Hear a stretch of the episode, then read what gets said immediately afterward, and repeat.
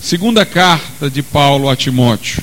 Nós vamos hoje encerrar o nosso estudo na segunda carta de Paulo a Timóteo. Capítulo de número 4. Segunda a Timóteo, capítulo 4, a partir do versículo de número 6. Segunda carta de Paulo a Timóteo, capítulo 4, a partir do versículo de número 6. Porque eu já estou sendo oferecido por aspersão de sacrifício, e o tempo da minha partida está próximo. Combati o bom combate, acabei a carreira, guardei a fé. Desde agora a coroa da justiça me está guardada a qual o Senhor, o justo juiz, me dará naquele dia, e não somente a mim, mas também a todos os que amarem a sua vinda. Procura vir ter comigo depressa, porque Demas me desamparou amando o presente século, e foi para a Tessalônica, Crescente para a Galácia, Tito para a Dalmácia, só Lucas está comigo. Toma Marcos e traze-o contigo, porque me é muito útil para o ministério. Também enviei Tíquico a Éfeso. Quando vieres, traze a capa que deixei em Troade, em casa de Carpo, e os livros, principalmente os pergaminhos. Alexandre, o latoeiro, causou-me muitos males. O Senhor lhe pague segundo as suas obras tu guarda-te também dele, porque resistiu muito às nossas palavras.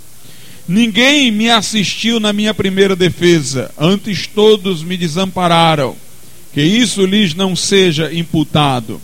Mas o Senhor assistiu-me e fortaleceu-me, para que por mim fosse cumprida a pregação e todos os gentios a ouvissem. E fiquei livre da boca do leão. E o Senhor me livrará de toda má obra e guardar-me-á para o seu reino celestial, a quem seja glória para todo sempre. Amém. Podeis assentar.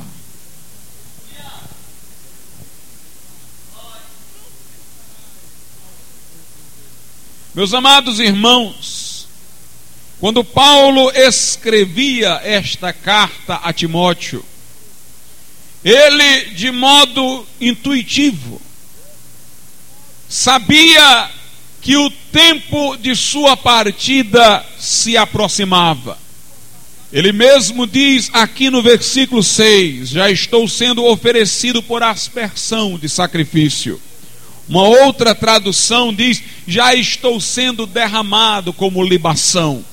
Libação era uma oferenda feita a Deus, mediante a qual um líquido era aspergido e aqui nós temos o apóstolo Paulo dizendo que estava já pronto a ser derramado como libação, já estava sendo oferecido por aspersão de sacrifício. E ele diz: E o tempo da minha partida está próximo. Portanto, ele sabia estar próximo de fato a sua saída deste mundo. Isso se dava, irmãos, porque Paulo tinha cumprido sua carreira. Ele diz aqui no versículo de número 7: Combati o bom combate, acabei a carreira, guardei a fé.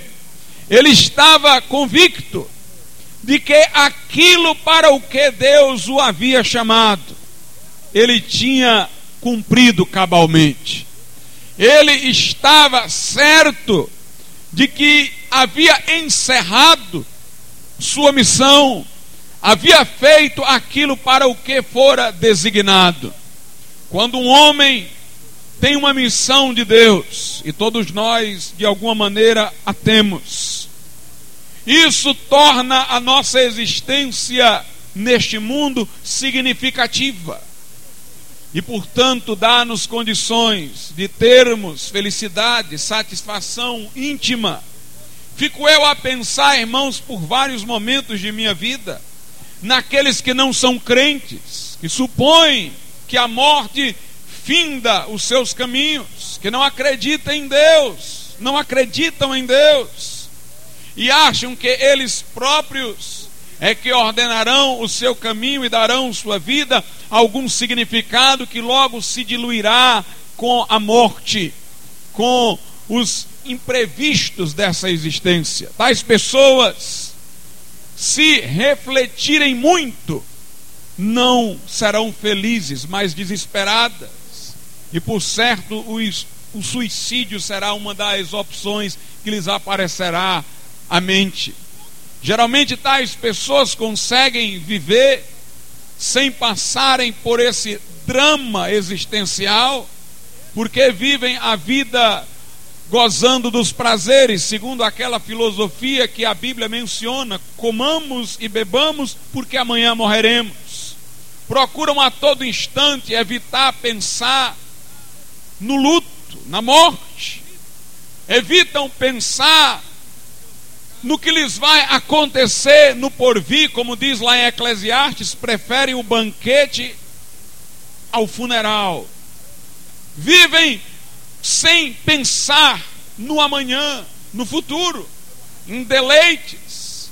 Na verdade, se a droga é uma fuga, a vida deles por inteiro é uma droga, porque vivem fugindo da realidade, da seriedade de seu destino. Estão, portanto, vivendo como brutos, segundo seus instintos animalescos, travando as reflexões mais profundas, enterrando-se numa vida vil. Tais pessoas são assediadas por angústias repentinas, que nem elas mesmas sabem dizer de onde vêm, mas lhes vêm desta vida inútil, dessa vida extraviada, dessa vida de ovelha sem pastor. Tais pessoas, depois que o barulho cessa, a festa termina, todos os copos já foram virados, todos os pratos já foram devorados, elas sentem o horror da existência, o vazio, quando lhes vem o momento de deitar a cabeça no travesseiro. Mas não é assim o crente em Jesus. Nós temos uma razão de estarmos aqui. Deus nos chamou a cada um de nós com uma função a ser desempenhada no corpo de Cristo. Cada um de nós temos uma missão, temos um papel a desempenhar. Isso dá significado à vida, irmãos. Isso dá sentido à existência. Nós não estamos ao léu, nós não estamos à toa, nós temos um propósito que foi estabelecido por Deus. Nossa vida tem significado, nossa vida tem sentido, não o sentido que a ela emprestamos no momento, mas um sentido eterno que está no projeto também eterno do Deus Todo-Poderoso. Mas, se ter uma vida com sentido, por saber que temos uma missão e vocação que nos foi dada por Deus, é uma bênção. Uma bênção maior ainda. É chegar o momento em que nós soubermos que a missão foi cumprida, que a missão foi terminada. Meus irmãos, não há melhor fim de vida do que esse que o apóstolo Paulo teve. Combati o bom combate, acabei a carreira e guardei a fé. Um homem cônscio de que não trazia nas mãos o sangue de ninguém, de que havia cumprido sua missão, que ninguém lhe poderia atribuir culpa ele havia feito o que Deus lhe designara para fazer. Uma vez perguntaram ao general Bott, que não era general no sentido militar, mas no sentido do exército da salvação, que era um movimento evangelístico que se organizava na forma de um exército. Qual o segredo de sua vitória e sucesso? Uma lágrima desceu dos olhos daquele ancião e ele respondeu: O segredo de minha vitória, de meu sucesso, é que Deus teve de mim tudo quanto quis. Meus irmãos, que bom é uma pessoa estar côncia de que cumpriu aquilo que veio realizar, de que fez aquilo que Deus lhe atribuiu para fazer. O apóstolo Paulo teve esta morte, esta é a morte do justo, que é preciosa aos olhos de Deus, da qual falou o salmista quando disse: Preciosa é a teus olhos a morte de teus santos. Davi desejou uma vez e pediu a Deus que ele pudesse morrer a morte de um justo. Essa é a morte de um justo a morte de alguém que diz: terminei, estou pronto para partir, estou pronto para ir, e triunfalmente, e gloriosamente. E os homens que cumprem a sua missão, como Paulo o fez, eles recebem conhecimento vindo de Deus de que agora irão partir. Todos aqueles que cumprem sua missão de alguma maneira, passam depois de esta missão estar cumprida a saber que lhes está próximo o momento de partir. E isso não lhes inquieta o coração. Pelo contrário, isso lhes dá uma boa sensação de descanso. Trabalhei, trabalhei, trabalhei, agora é a hora de descansar. Houve um irmão de Plymouth que uma vez estava no leito já morrendo, envelhecido, e alguém chegou próximo da cama onde ele estava e iria partir, e ele dizia: Homem de Sicar, homem de Sicar. Ninguém entendia o que aquele homem queria dizer, logo depois disso ele partiu. Ele morreu, foi para a glória. E depois se descobriu que Sicar foi o lugar onde Jesus chegou cansado para pedir água à mulher samaritana. O que ele queria dizer é que, como Jesus ali cansado, parou naquele poço para descansar, assim também ele, cansado, mas como um guerreiro que cumpriu a sua missão, estava desejoso entrar no descanso, estava desejoso de entrar no descanso, de se encontrar com aquele que também parou para repousar. O apóstolo Pedro quando próxima estava a sua partida, teve a mesma sensação de Paulo, de que a partida estava próxima. Na segunda epístola de Pedro, irmãos, no capítulo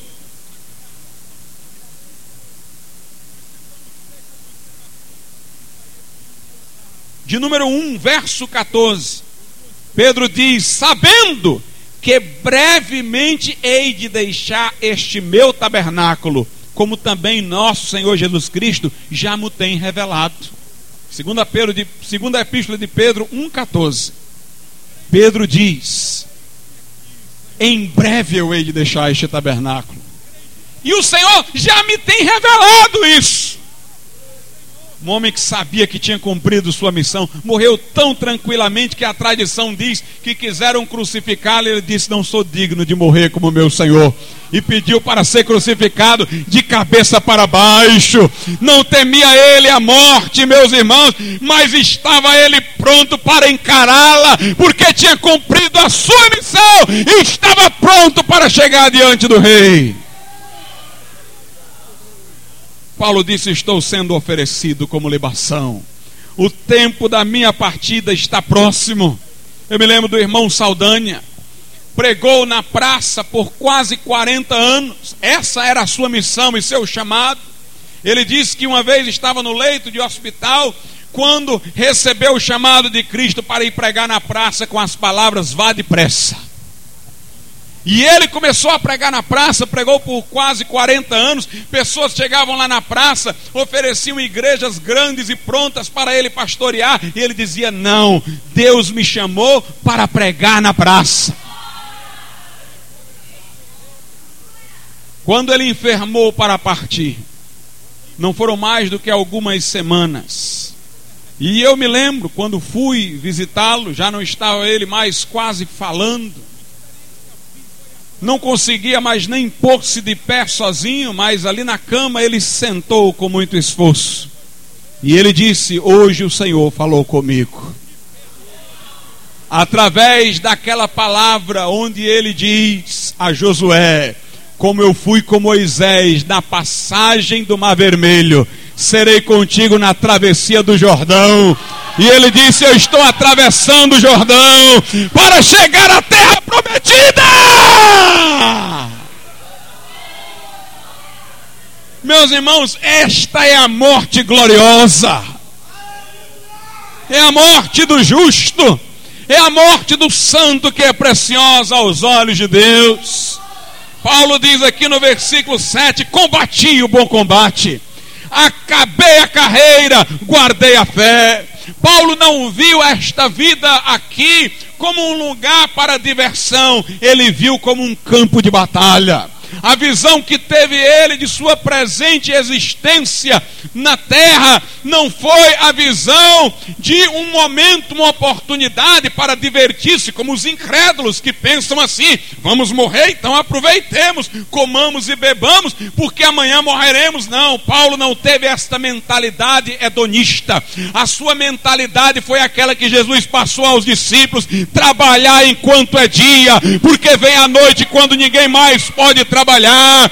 Meus irmãos, enquanto as pessoas estão por aí banqueteando-se, nós estamos trabalhando na seara do Mestre. Vos digo que há alguns construindo a casa sobre areia para logo irem banquetear-se. Quando vier a tempestade e o vendaval, a casa cairá. Mas nós estamos cavando a vala na rocha. A rocha é dura, dá trabalho, mas quando a casa lá se estabelecer, pode vir a tempestade, o vendaval, a nossa casa ficará de pé. Aleluia!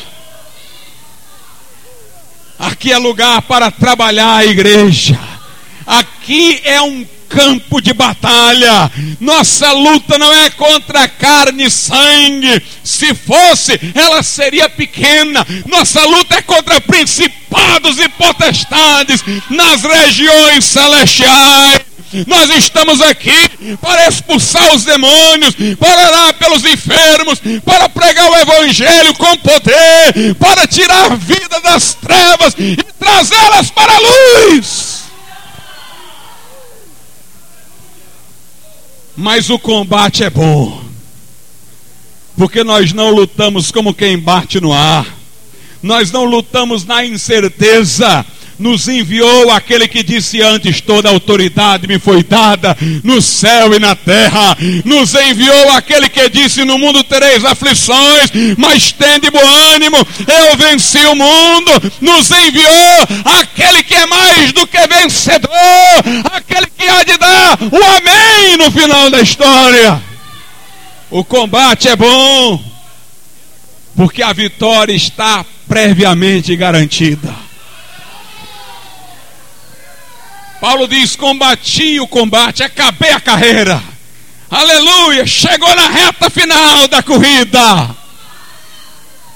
Em Atos, Paulo diz assim: a igreja de Éfeso não tenho minha vida por preciosa contanto que eu cumpra a carreira que me está proposta. Meus amados irmãos, não tenhamos nada nesta vida por precioso, porque tudo que é dessa vida há de passar, mas compramos a nossa carreira, compramos a nossa carreira.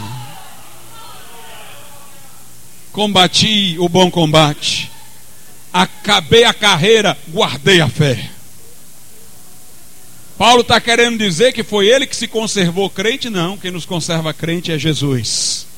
É ele quem diz: intercedi por ti, Pedro, para que a tua fé não desfaleça.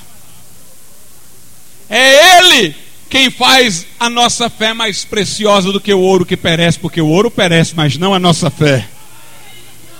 É Ele que conserva, preserva a nossa fé no sentido de nos manter crentes pela sua intercessão no céu, a nosso favor. Quando Paulo diz guardei a fé, não é porque ele podia perder a fé, mas é porque ele poderia não conservá-la do jeito que ela começou. O que Paulo está tentando dizer é que ele manteve a fé intacta, ele não deixou ela se mesclar com o que era a ela inadequado, que ele está dizendo é que conservou a doutrina, conservou a sã doutrina. A fé dele não fez transações, transigências concessões. A fé no coração dele foi mantida acesa por Cristo, mas a pureza da fé foi mantida pela sua vigilância.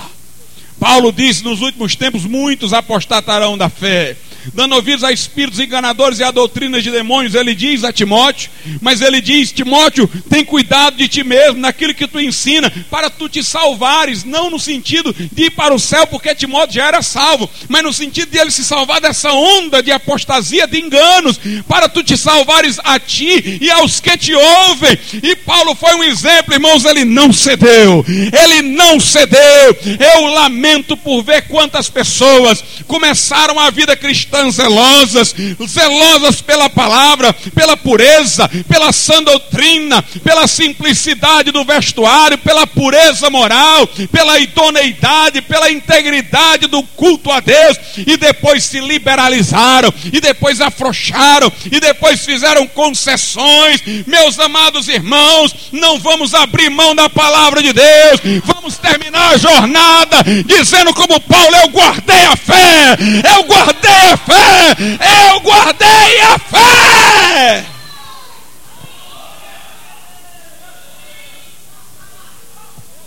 Aleluia. Quantas pessoas eu conheço, quantos pastores eu conheço, que no meio do caminho fizeram concessões. Mas, meus irmãos, vamos colocar o pé firme na rocha e vamos guardar a sã doutrina. Paulo diz: Eu guardei a fé. Desde agora, aleluia, me está guardada a coroa da justiça. Refere-se ele à salvação, pastor? Não, refere-se a um galardão. Jesus foi crucificado para que pudéssemos ser salvos mas recebeu uma coroa de espinho para que pudéssemos ser galardoados. Na sua cruz eu tenho salvação, na sua coroa eu tenho coroas no plural. Há galardões, todos os crentes serão salvos no sentido de que todos vão para o céu, se forem de verdade crentes, não nominalmente, de verdade, de coração. Mas é claro, uns trabalharam mais, outros trabalharam menos. Lá no céu, cada um receberá o seu louvor cada um receberá o seu reconhecimento, portanto, haverá galardões, recompensas diferentes, embora todos os verdadeiros crentes irão para o céu. A Bíblia fala em coroa de glória, coroa da vida, coroa da justiça, são várias coroas, vários galardões. A coroa da justiça está clara aqui, é para os que amam a vinda de Jesus. Aí qualquer crente vai logo dizer: Ah, eu estou amando a vida de Jesus. Espere um pouco. Não é achando que seja uma coisa boa a vinda de Jesus, é amando, é desejando-a ardentemente. Só deseja ardentemente a vinda de Jesus quem está cumprindo a sua missão ou quem já cumpriu. Quem está fora da sua missão não deseja a vinda de Jesus, não. Um crente que não está fazendo o que é para ele fazer. Um crente que não está na esteira da sua vocação, por negligência, comodidade, por uma dificuldade espiritual, esse crente pode até dizer da boca para fora: Eu queria que Jesus viesse. Mas não é isso que ele quer, não. E graças a Deus não é isso que ele quer. Porque seria ruim ele querer que Jesus o encontrasse dessa maneira. Ele lá no fundo sabe que se Jesus viesse, ele se envergonharia. A Bíblia fala que muitos crentes serão envergonhados na vida de Jesus. Não que deixarão de ir para o céu, mas serão repreendidos pela sua negligência na oportunidade. É quem está fazendo a obra. É quem terminou como Paulo que disse: Combati o bom combate, acabei a carreira e guardei a fé. É esse que ardentemente anela a vinda de Jesus. É para esse que está reservada a coroa da justiça. Tem crente, irmãos, que está tão envolvido com este mundo que se ele for sincero consigo mesmo, ele admitirá que o pensamento dele é esse: eu quero primeiro progredir, primeiro ter isso, primeiro ter aquilo, depois que Jesus volte.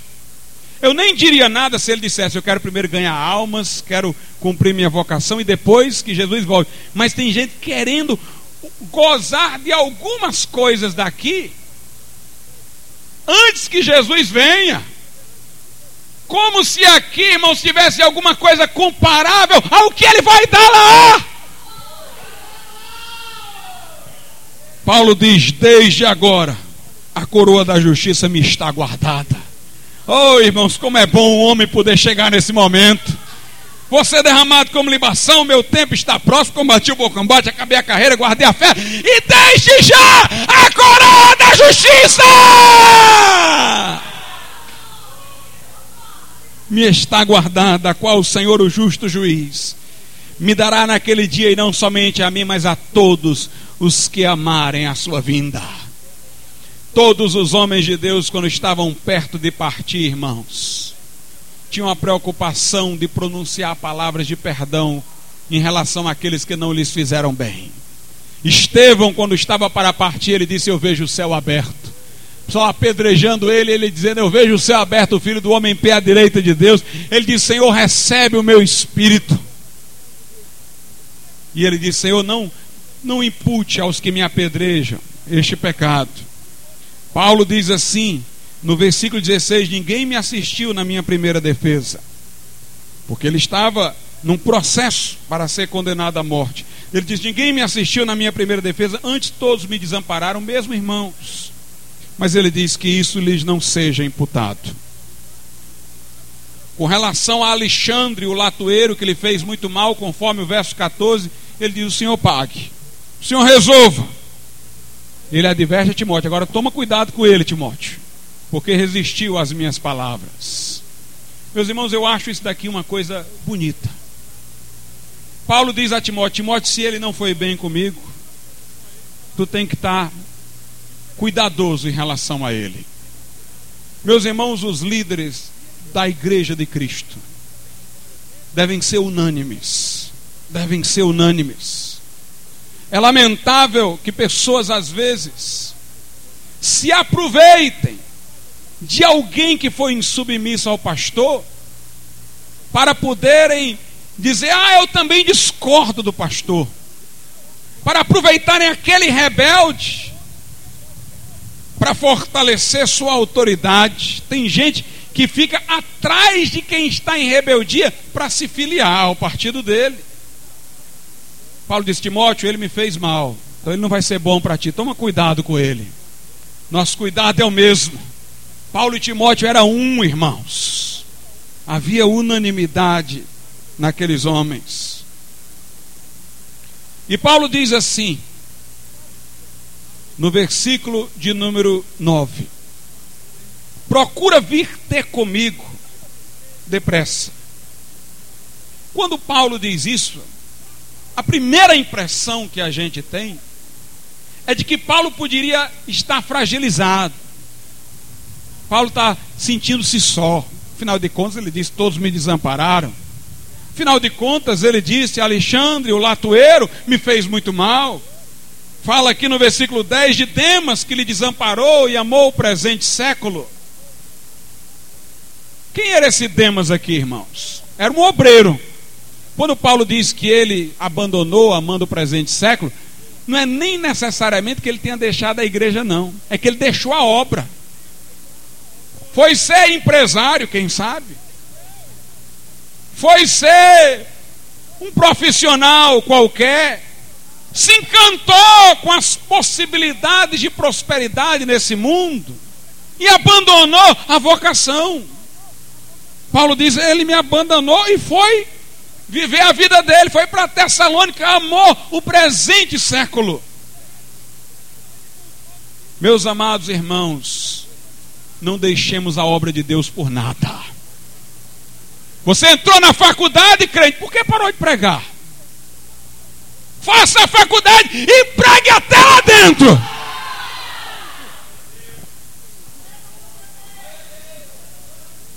Melhorou de vida, agora não quer pregar mais na praça? Vá para a praça pregar, meu irmão. Pregue em toda parte. Cuidado, crente. Cuidado. Você pode ir para a universidade, você pode prosperar, mas continue sendo fiel à sua vocação. Será que Paulo estava aqui sentindo-se desamparado? Ah, me desampararam na minha defesa. Demas me abandonou.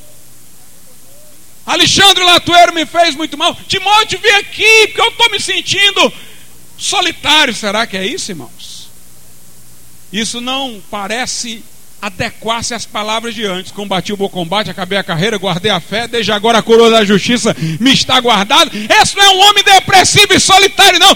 Esse é um homem festivo! Por que é que Paulo quer a presença de Timóteo? Por causa da obra, irmãos. Quer ver como é por causa da obra? Versículo 10: Porque Demas me desamparou, amando o presente século, e foi para Tessalônica. Crescente para Galácia e Tito para Dalmácia. Crescente e Tito foram para outros lugares, não como Demas, porque amaram o mundo. Eles foram porque Paulo mandou. Paulo pegou Crescente e disse: Vai lá, Pássia, visitar os irmãos. Podia ter segurado com ele. Ele disse para, para Tito: Vai para Dalmácia. Veja o que Paulo diz aqui no versículo 12: Também enviei Tíquico a Éfeso. Todo mundo que poderia confortar Paulo, Paulo me enviou. Vamos fazer a obra de Deus. Um foi para Galácia, um foi para Dalmácia, o outro foi para Éfeso. Se Paulo quisesse companhia no sentido de estar triste, solitário, com medo de morrer, alguma coisa assim, irmãos. Por que, que ele teria mandado esse povo fazer obra? Porque dizer, Timóteo, vem aqui me ajudar, e ele estava mandando os outros irem. Não era isso. Timóteo estava sendo chamado, porque isso era em função da obra de Deus. Veja o que ele diz no versículo de número 11: Só Lucas está comigo. Toma Marcos e traze-o contigo, porque me é muito útil para o ministério. Veja qual é a preocupação. Timóteo, vem depressa e traz Marcos, porque o negócio aqui é o ministério. Marcos é útil para o meu ministério agora. Irmãos, aqui nós temos uma passagem da Bíblia que nos passa desapercebida, mas essa passagem aqui é de uma importância tremenda. Paulo está marcando o encontro de Lucas com Marcos, dois evangelistas. Lucas fez um evangelho, Marcos fez outro. Marcos baseou o evangelho que escreveu no de Lucas e no de Mateus. Lucas foi assessorado por Paulo, muito embora tenha feito uma pesquisa com aqueles que presenciaram os fatos. Por certo é que eles estavam terminando os evangelhos, fechando. E Paulo, já sabendo estar próximo à sua partida, queria deixar tudo resolvido, irmãos. Chama Marcos aí. Vamos marcar o encontro de Marcos com Lucas. Lucas está comigo, Marcos está contigo. Traz aí, Timóteo Marcos. Aleluia era o acabamento final do Evangelho de Lucas e do Evangelho de Marcos, irmãos. Paulo estava preocupado era com a igreja posterior. Paulo estava preocupado era comigo, era com você, era com a continuidade da obra de Deus sobre a face da terra. Vamos ver para que, que ele, teria, ele, ele queria também Timóteo, versículo de número 13. Quando vieres, traze a capa que deixei em Troade, em casa de Carpo, e os livros, principalmente os pergaminhos. Irmãos, uma vez perguntaram a Lutero: se você soubesse que Jesus viria amanhã, o que é que você faria hoje? Ele disse: Eu plantaria uma árvore. O que ele queria dizer é o seguinte: nem pelo fato de eu saber que Jesus vinha amanhã, eu vou parar de fazer a obra, não. Não vou parar de trabalhar, não. Lá em Tessalônica teve uns que disseram Jesus está voltando e pararam de trabalhar. E Paulo falou contra esses de maneira clara que eles eram desordeiros. Paulo aqui está dizendo: eu estou bem pertinho de partir. Mas eu quero ler ainda. Aleluia. Eu quero ler. Irmãos, eu fico pensando em homens como João Calvino. João Calvino, reformador, quando não tinha mais forças quase de andar, ele ficava sentado na cama editando e a pessoa escrevendo os livros para ele. Já perto de morrer, pediram que ele parasse de pregar. Ele disse: Eu vou continuar pregando. E colocava um cesto do lado. Ele pregava aqui, cuspia sangue no cesto, mas continuava pregando. George Whitefield morreu pregando.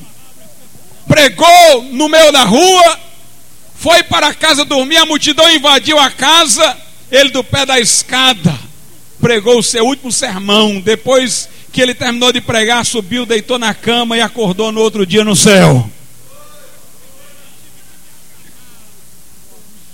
Paulo diz: Timóteo, vamos marcar o um encontro de Marcos com Lucas e traz os meus livros aí. Tem livros e pergaminho. Os livros não eram a Bíblia, mas o pergaminho era. As escrituras do Velho Testamento estavam escritas em pergaminho. Paulo queria os pergaminhos, a Bíblia. E também ele lia outros livros. Nós vemos que Paulo era um homem que tinha uma cultura muito ampla. No Aerópago, em Atenas, ele cita poetas gregos. Na carta aos Coríntios, quando ele diz as más conversações corrompem os bons costumes, é um poeta grego que ele está citando. Na carta a Tito, ele diz, como um falso profeta dos cretenses diz, todos os cretenses são mentirosos. Era um poeta que tinha dito isso. Paulo tem conhecimentos militares, daí que ele faz a descrição da armadura de Deus. Ele tem conhecimentos até do atletismo da época e usa para representar a peleja do cristão. Paulo era um homem, meus amados irmãos, que havia aprendido aos pés de Gamaliel, sabia muito sobre a lei, os costumes, as tradições dos judeus. O apóstolo Paulo sabe sobre os astros e as estrelas, quando fala das grandezas dos astros, comparando o corpo que haveremos de ter na ressurreição como sendo de grandeza diferente do que temos agora. Paulo lia muita coisa. Ele quer os livros dele para ler. Mas note o que ele diz: traze os livros, principalmente os pergaminhos esses livros não eram iguais à Bíblia para ele. Não eram iguais à Bíblia. Irmãos, nós podemos ler muita coisa, o colégio, faculdade até nos obrigam a fazê-lo. Mas nós não podemos é igualar estes livros à palavra de Deus. Nós temos é julgar o que esses livros dizem de acordo com a palavra de Deus.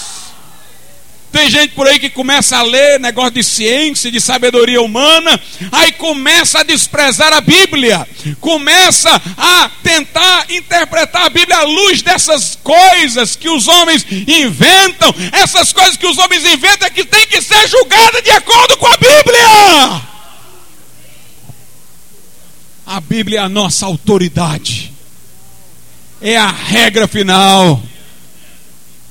Meus irmãos, a Bíblia não nos ensina que devemos ser incultos por escolha. Mas a Bíblia diz que em tudo que conhecermos, devemos ter a Bíblia por referencial. A Bíblia é o nosso referencial. É por ela que nós julgamos outros conhecimentos. Nenhum livro deste mundo se iguala, se compara, se nivela à Bíblia. Por isso nós não vamos interpretar a Bíblia à luz do que dizem os historiadores. Não vamos interpretar a Bíblia à luz dos que, do que dizem os cientistas naturais. A Bíblia é intérprete de si mesma. Ela é a palavra de Deus. Nós não vamos interpretar o maior pelo menor o celestial pelo terreno, o inspirado por Deus pelo especulado pelo homem, a revelação pela razão. Não, nós vamos interpretar o que é do homem, levando em conta o modo como Deus o considera. A palavra de Deus é final, é a única regra de fé e de prática. Paulo diz ainda que na sua defesa muitos o desampararam, mas ele diz no versículo 17: Mas o Senhor assistiu-me e fortaleceu-me, para que por mim fosse cumprida a pregação e todos os gentios a ouvissem. E fiquei livre da boca do leão. O que é que Paulo quer dizer com isso? Paulo diz assim: olhe, no dia da minha defesa, nenhum irmão veio, mas não tem problema não que isso não seja imputado. Paulo não é amargurado, não, irmãos. Tem crente, tem crente que se não tiver um outro ali, no dia que ele está aflito, ele fica revoltado, ninguém me ama, a igreja não quer saber de mim, ninguém veio me visitar. Paulo não era assim, não. Paulo não era dessa sensibilidade amargurada, não. Desse azedume, não, irmãos. Quando a gente sofre, todos nós, há uma vontade de que as pessoas a quem nós queremos bem não saiam de perto de nós. Mas acontece que a vida delas continua e a nossa fica ali, momentaneamente, naquele problema que estamos enfrentando. E há uma sensação humana de solidão. Todo mundo indo e você ficando. É como se você tivesse aflito ali num buraco. Os outros chegaram lá, passaram um pedacinho com você, mas eles não podem lhe tirar do buraco e foram embora porque tem o que fazer. E você foi ficando. Há uma sensação de desamparo que se a pessoa não tiver espiritualidade, vai lhe levar a mágoa, vai lhe levar a amargura, mas há um outro caminho. Há um caminho naquela hora para você buscar a Deus. Todos podem se ir, mas Deus é onipresente. Todos podem ir, mas Deus ficou. Não fique olhando as pessoas partirem. Comece a olhar para aquele que ficou com você, meu irmão.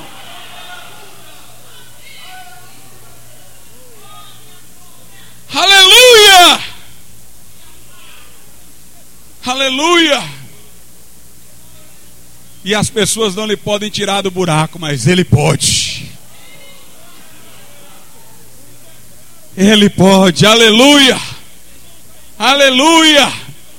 É uma oportunidade para você descobrir a presença de Deus.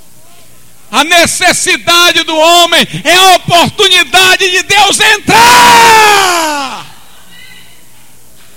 Olhe para os montes e pergunto, diz o salmista: de onde me virá o socorro? O, seco, o socorro, ele lembra, vem do Senhor que fez o céu e a terra.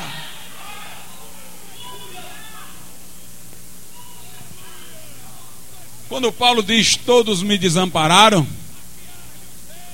Paulo não está se lamentando porque não teve pessoas com ele. Paulo está preocupado é com a espiritualidade dos irmãos. Irmãos, ninguém veio. Como é que estão esses irmãos? Ele está preocupado com, com a espiritualidade. Será que esses irmãos estão com medo? É isso que ele está preocupado. Tem uma passagem que nós percebemos que essa é a preocupação de Paulo. Por exemplo, numa das suas cartas, ele diz que ninguém se comunicou com ele para ajudá-lo. Aí ele diz: Não, que eu procure mas eu não quero nada de ninguém, não, mas é que eu estou preocupado com os irmãos. Os irmãos não estão preocupados com a obra de Deus. Ele diz: Por mim eu sei passar abundância, escassez. Eu tudo posso naquele que me fortalece. Não preciso de nada, não. Eu estou preocupado. É com os irmãos. Por que, é que eles não deram? Será que eles estão avarentos? Será que eles estão despreocupados com a obra de Deus? Paulo nunca está pensando nele, ele está pensando sempre na igreja.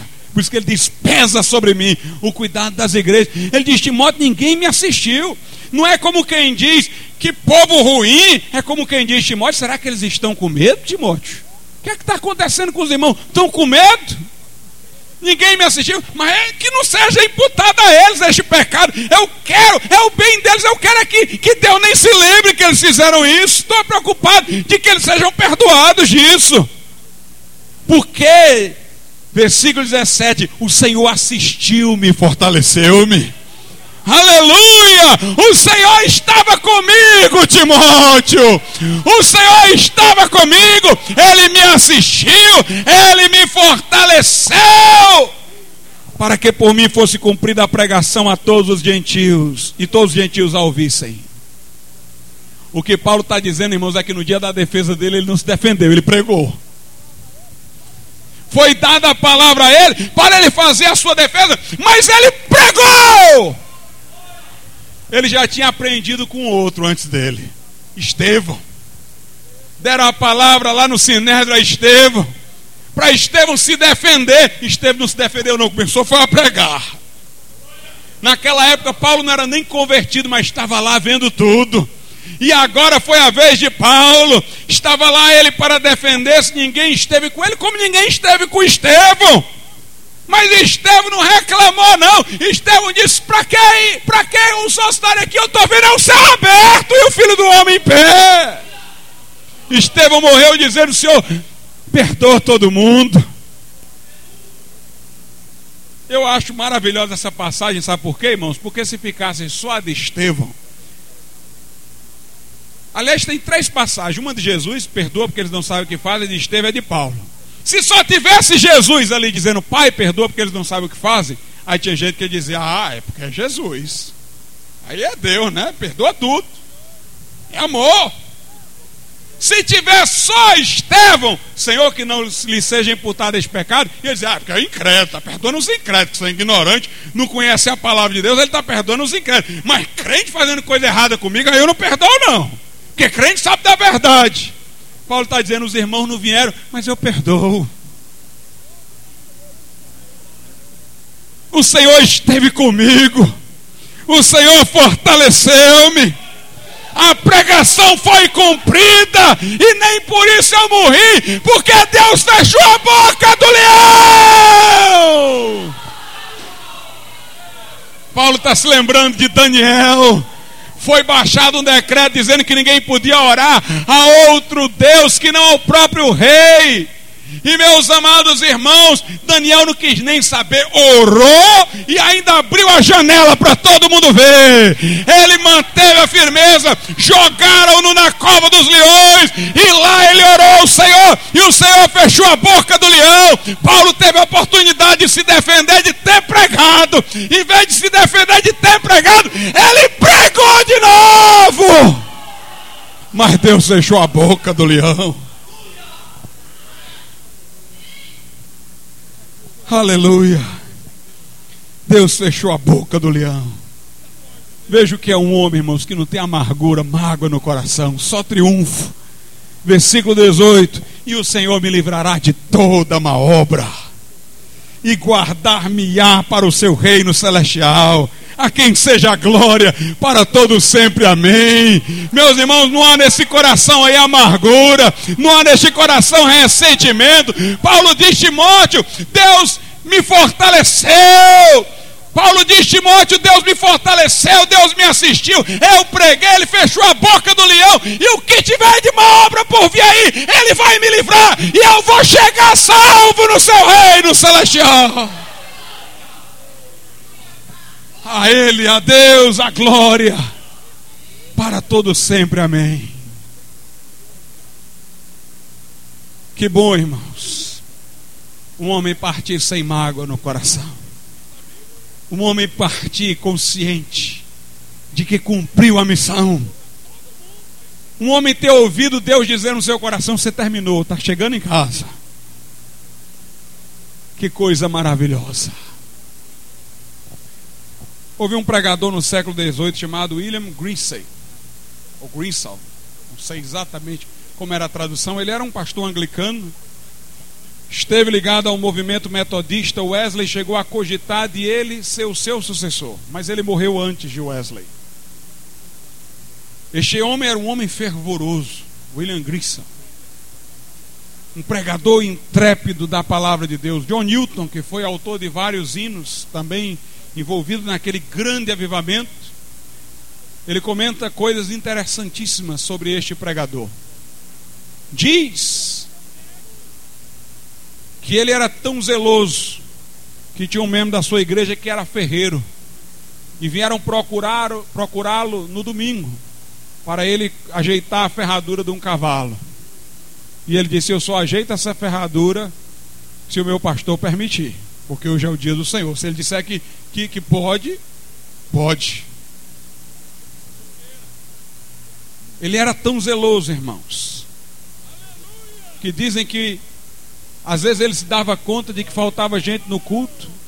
Ele pedia um irmão para cantar o hino e saía. Era um vilarejo, ele saía da igreja, do templo. Ia buscar os irmãos em casa. O que é que você está fazendo aqui? Vá para a igreja. Contaram a ele que os jovens estavam faltando o culto para ir passear num bosque que tinha lá. Ele foi para o bosque, encontrou os jovens lá e disse: Estejam na minha casa tal hora, tal dia.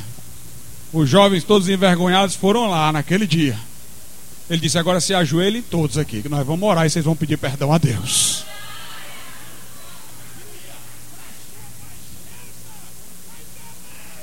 Um homem zeloso, um homem de Deus. Ele tinha dois filhos, uma jovem de 12 anos e um filho homem. A jovem, de, a jovem morreu, a, a que tinha 12 anos, morreu com 12 anos de idade. Morreu crente, como disse Charles Wesley, foi para a glória celestial. O outro filho dele não era um homem zeloso. Talvez para os nossos padrões hoje afrouxados, muitos aqui diriam que ele era crente. Mas para um homem de Deus como aquele, ele sabia que aquele filho não era crente. Era desmazelado, negligente. O próprio pai não considerava o filho crente, embora ele estivesse na igreja. E quando Grisel estava morrendo, a primeira preocupação dele foi chamar este filho. Ele chamou o filho. O filho foi até lá e ele disse: Meu filho, este meu corpo aqui é como uma panela em ebulição. Mas eu quero dizer que tem uma alma vitoriosa aqui dentro. Eu estou preparado para ir para o céu. Mas você não está preparado, meu filho. Você tem que se arrepender. E ele morreu. O filho ficou extremamente reflexivo sobre aquilo ali. E ele andava pelas ruas da cidade no cavalo que seu pai havia deixado. E um homem que era da igreja ouviu no cavalo e disse: Ah, esse é o cavalo do pastor, que já tinha partido. E o filho ali sobre o cavalo respondeu: Esse cavalo era um cavalo no qual montava um homem muito santo. Mas agora quem está montado nele é um grande pecador. Ele estava sentindo a miséria de seus pecados e ele se converteu a Cristo. Ele morreu três anos depois do pai. E quando ele estava morrendo, suas últimas palavras, agora como um crente fiel a Deus, foram essas: O que dirá o meu velho pai quando perceber que eu cheguei no céu? Vamos ficar de pé, irmãos.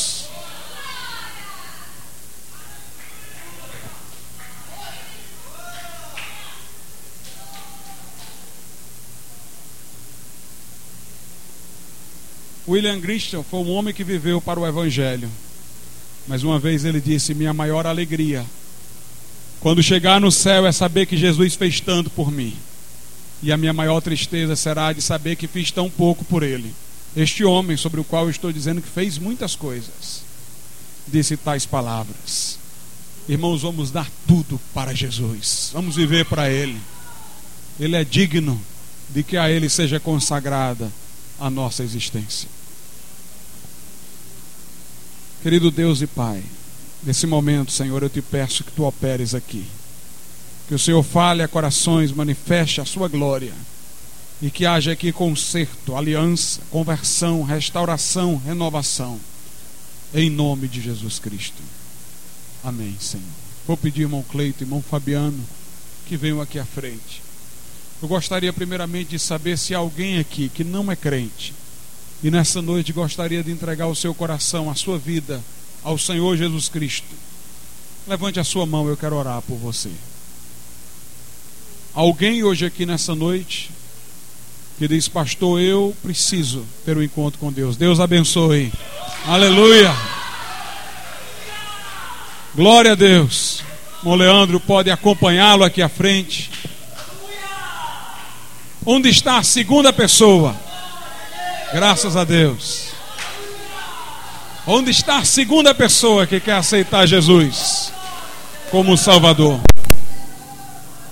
Quem sabe você está afastado dos caminhos do Senhor, mas hoje você quer se reconciliar com Deus. Levante a sua mão e nós vamos orar por você. Vem aqui à frente. Ou ainda estendo meu apelo a um terceiro grupo de pessoas. Você é crente, está na igreja, mas está fora da sua vocação. Está vindo para os cultos, mas não está na seara. Não está onde o Senhor quer que você esteja. Não está fazendo aquilo que Ele deseja que você faça. Você emudeceu no seu trabalho, entre os seus amigos. Não mais testifica do Evangelho. Falta o entusiasmo de antes. Você precisa se comprometer com Deus. Vem aqui à frente e nós vamos orar por você.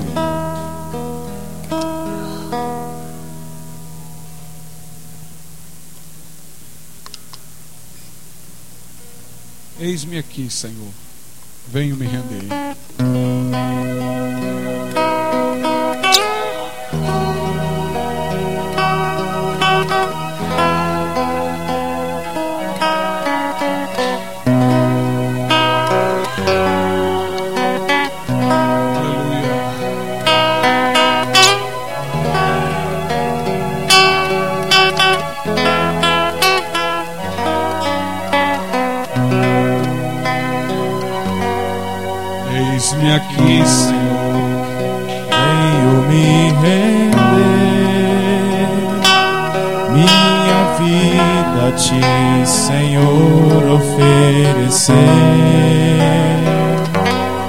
E na cruz. Fale com Deus individualmente. Eu vou orar por você, mas de já. Comece pessoalmente a falar com Deus. Coloque diante dele tua vida. Eis-me aqui, Senhor, venho me render. Minha vida a ti, Senhor, oferecer. E na cruz, em meio à adoração, elimina o que é da velha criação. Pois sei, Senhor, que é direito teu mudares tudo em alguém como eu. Se é o melhor que tens pra minha vida, só me resta em amor oferecer. Aleluia. Querido Deus e bendito Pai, nesse momento eu te agradeço, Senhor, pela vida do meu irmão que veio entregar, Senhor, sua vida a Ti. Perdoa-lhe os pecados, confere-lhe uma nova vida, um novo coração, uma nova disposição, uma nova mentalidade. Regenere e muda a sua vida pelo poder e virtude do Espírito Santo. Dá-lhe convicção de que seus pecados foram agora apagados e perdoados pelo sangue que na cruz do Calvário, em nosso favor, Jesus Cristo derramou. Escreve o seu nome no livro da vida, faz habitar nele a tua paz. Testifica ao seu espírito que ele agora é teu filho, Pai. Nesse momento eu te suplico por aqueles teus servos e servas que também aqui vieram, meu Deus para que o Senhor lhes recomponha o coração, para que, meu Deus, assumam o seu papel na história de Deus entre os homens. Que cada um, meu Deus, nesse momento, possa se comprometer contigo, fazer um concerto, uma aliança, rogar-te graça, ser restaurado em forças pelo poder do Evangelho